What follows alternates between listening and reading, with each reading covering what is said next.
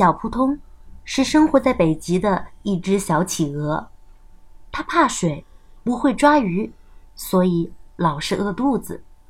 别的企鹅都笑话它。可是有一天，为了救一个落水的爱斯基摩宝宝，它勇敢地跳进了大海。直到这时，它才发现，原来自己会游泳呀。那接下来。就让我们一起进入今天的故事吧。最幸福的小企鹅。文图法，克雷斯特尔·德斯莫瓦诺。译，胡小月。漓江出版社。小扑通怕水，他不会抓鱼，别的企鹅都笑话他。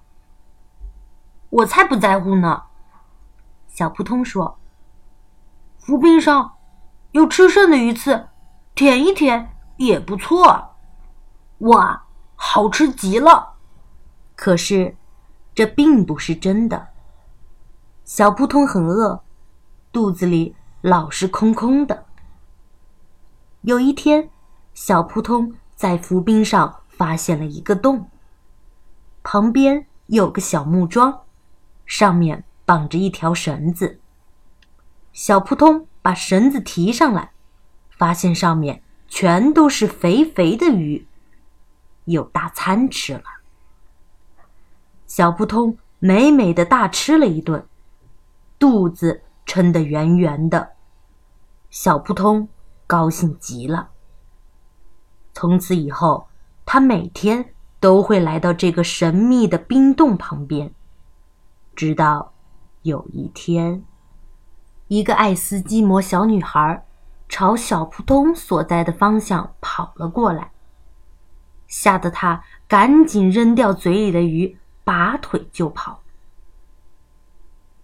当小女孩收获她钓到的鱼时，小扑通偷偷的从藏身的地方观察她。可怜的小女孩，他心想。我可不想偷他的什么东西，他看起来多勇敢啊！一个人在浮冰上，背着一个大袋子。小扑通决定跟着他。突然，小女孩背包上的绳子断了，背包在浮冰上迅速的向前滑去。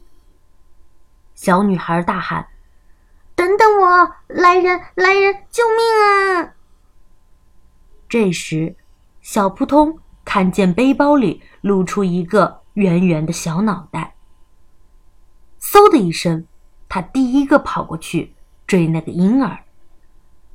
小扑通在浮冰上飞跑，忘了自己笔直的朝着大海的方向冲了过去。怎么回事？我竟然会游泳！他惊讶的叫道：“快抓住那个婴儿！”他把婴儿推出了水面，其他企鹅看见了，也赶紧过来帮忙，把小扑通拖上了浮冰。看到小扑通抱着婴儿走了过来，小女孩大声的喊道：“我亲爱的弟弟，快钻进我的大衣里，你在里面会暖暖的。”她高兴极了，为了感谢小扑通。他抱住了他的喙，给了他一个吻，一个真正的爱斯基摩吻。然后，他又说：“跟我来，小企鹅，我得马上把弟弟带到家里去，否则他会着凉的。”小扑通跟着小女孩一起回到了他的家，并且受到了小女孩的热情款待。你知道小扑通吗？它是一只企鹅，是北极最幸福的企鹅。好啦，小扑通的故事到这里就结束喽。如果有一天你能去北极，说不定还能见到它呢。